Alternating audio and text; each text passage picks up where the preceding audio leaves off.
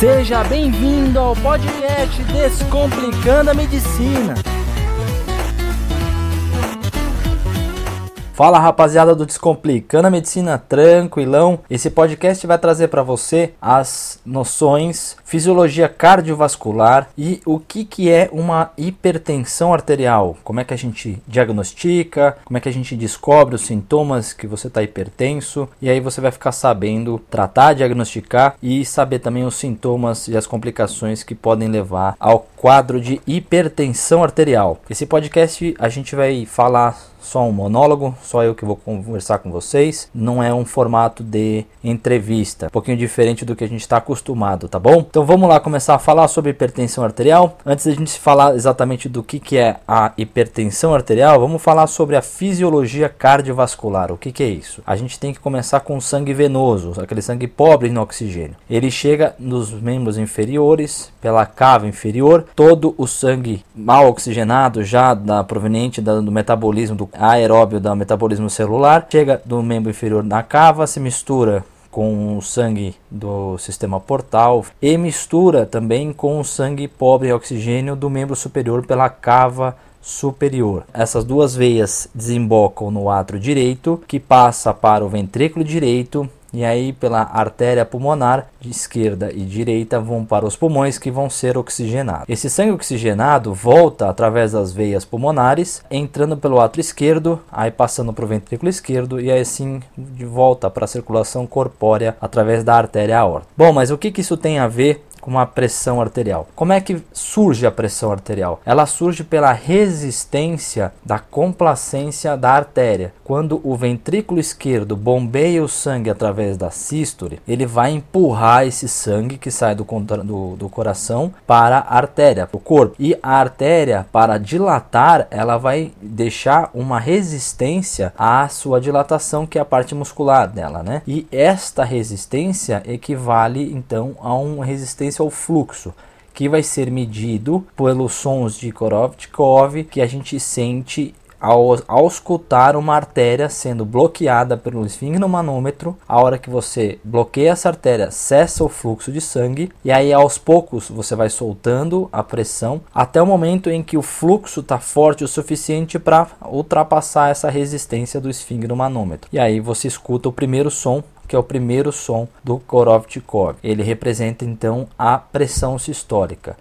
Você ouvindo esse som e olhando a medição na coluna de mercúrio, ele vai te representar a pressão sistólica. Você ouvindo esse último som, porque depois quando você tira essa obstrução da artéria e o fluxo volta a ser laminar, ele não provoca som. Então, o último som que você vai ouvir dessa resistência do colabamento da artéria é a pressão diastólica. Bom, e o que, que isso tem a ver então? A gente sabe que a resistência vascular sistêmica ela gera, junto com o débito cardíaco, a fórmula da pressão arterial, que é igual a resistência vascular sistêmica vezes o débito cardíaco, certo? E a resistência vascular sistêmica traduz para a gente um, uma vasodilatação e uma vasoconstrição. Então, quanto maior está vasodilatado essa artéria, menor a sua pressão arterial. Obviamente, porque a pressão arterial é a resistência vezes o débito.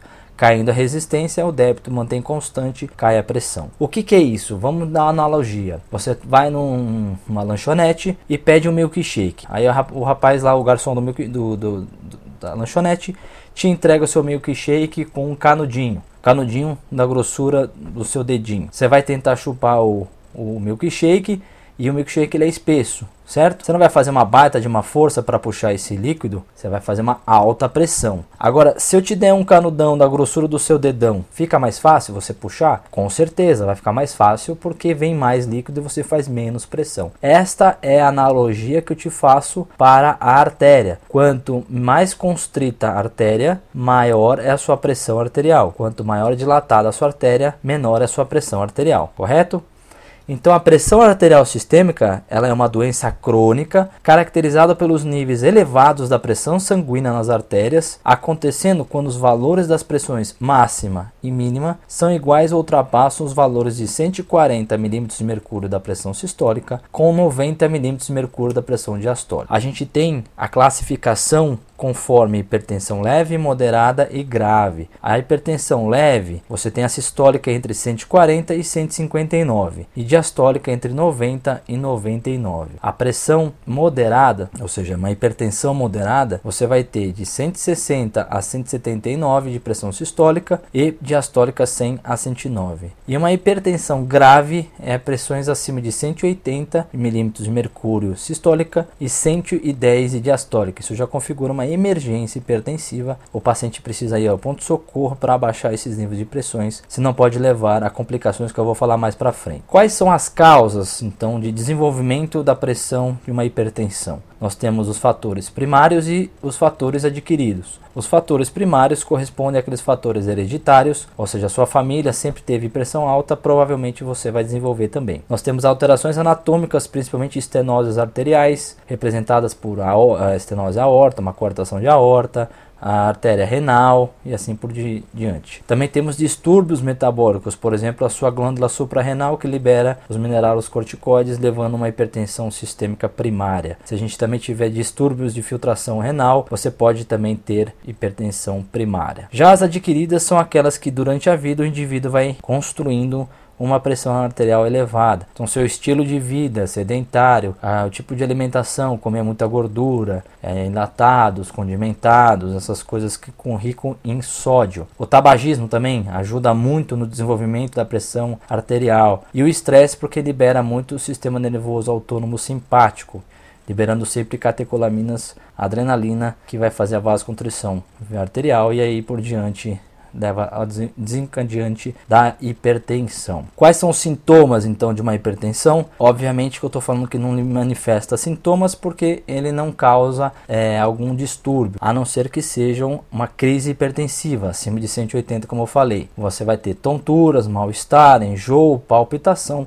pode ter arritmia até desmaios. Isso leva então a uma, uma, um estado emergência para você ter que procurar um pronto-socorro. Os sintomas secundários levam às complicações, ou seja, se você ficar muito tempo com hipertensão, você vai ter lesão dos órgãos alvos, que a gente vai falar mais para frente, mas você pode desenvolver infarto agudo do miocárdio, AVC, insuficiência cardíaca, arritmias, pode desenvolver também insuficiência renal progressiva, até um estado dialítico com microalbuminúria, porque você vai estar lesando o seu rim. Muita pressão né, leva a todas as alterações secundárias. Qual é o diagnóstico então?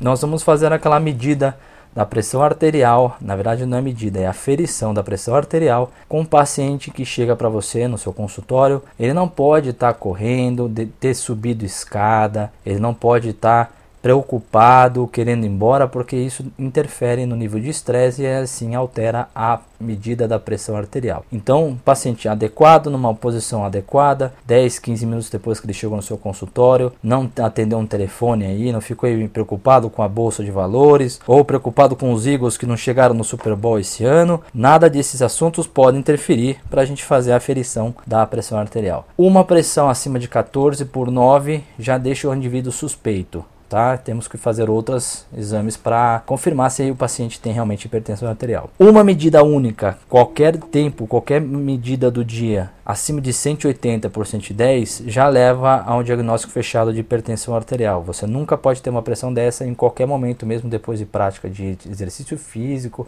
ou depois de ter comido aquela feijoada, aquele pratão maravilhoso de feijoada. Você não pode chegar a esses valores de pressão arterial. Existem também diagnóstico pelo mapa, que é a monitorização ambulatorial da pressão arterial. Você vai ficar com um aparelhinho, exatamente como você mede no médico, no braço por 24 horas. Ele vai medir de 20 em 20 minutos ou de 10 em 10 minutos, mesmo no seu sono, certo? Ele vai ter o objetivo de analisar o comportamento da sua pressão arterial, não somente durante a sua vigília, também como no sono. E aí ele vai fazer medição por 24 horas, vai tirar a média superior a 130 por 80 configura o paciente com hipertensão arterial. Ou então no seu sono, que você fica mais hipotenso pelos níveis reduzidos de estresse e tudo mais, não pode passar de 120 por 70 certo? E aí, como é que a gente trata? Vamos tratar então com medidas não farmacológicas por seis meses. E se por acaso esse paciente não reagir, a gente entra com tratamento farmacológico. Qual é o tratamento não farmacológico?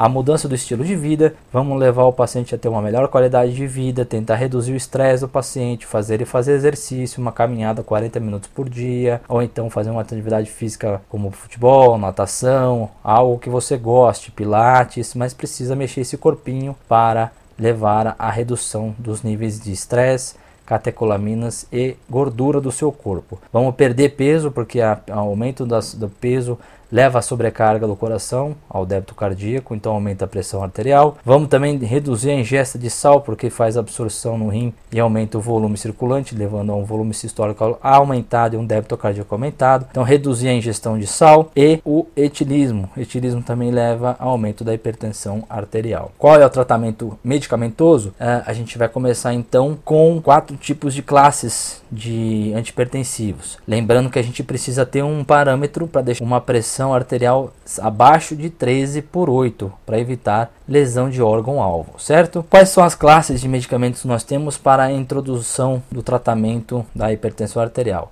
Os inibidores de conversão da enzima angiotensina, famoso captopril, enalapril, eles vão evitar que a angiotensina, que é um potente vasoconstritor, seja formada e aí leve então ao aumento da resistência vascular sistêmica.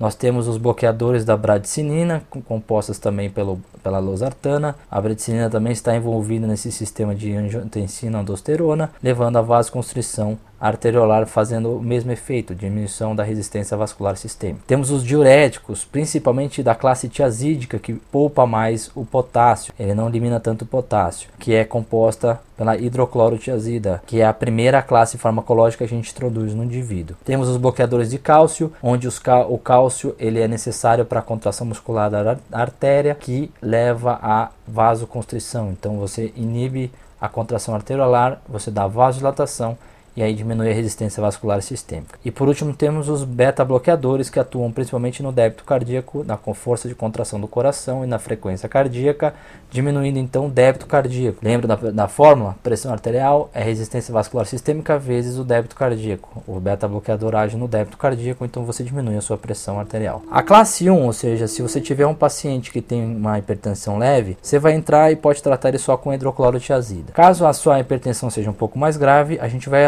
associar mais uma classe, ou seja, hidrocloro mais uma classe, ou conforme a sua gravidade, a sua classe hipertensiva, a gente adiciona uma ou duas ou três classes somado a hidroclorotiazida. Então é isso, rapaziada. Espero que vocês tenham gostado do tema e eu tenha descomplicado a hipertensão arterial, fazendo com que vocês saibam mais sobre o tema, possam tratar melhor o seu paciente ou então se precaver e reduzir os fatores de risco no desenvolvimento da sua hipertensão e dos órgãos-alvo. Se você gostou, ajude a gente a divulgar esse podcast para os amigos. Entre lá no portal www.descomplicandamedicina.com.br, fique por dentro de todos os textos que tem lá, saiba mais sobre novas novidades, sobre outros temas. Muito obrigado e fique ligado no próximo podcast. Até logo!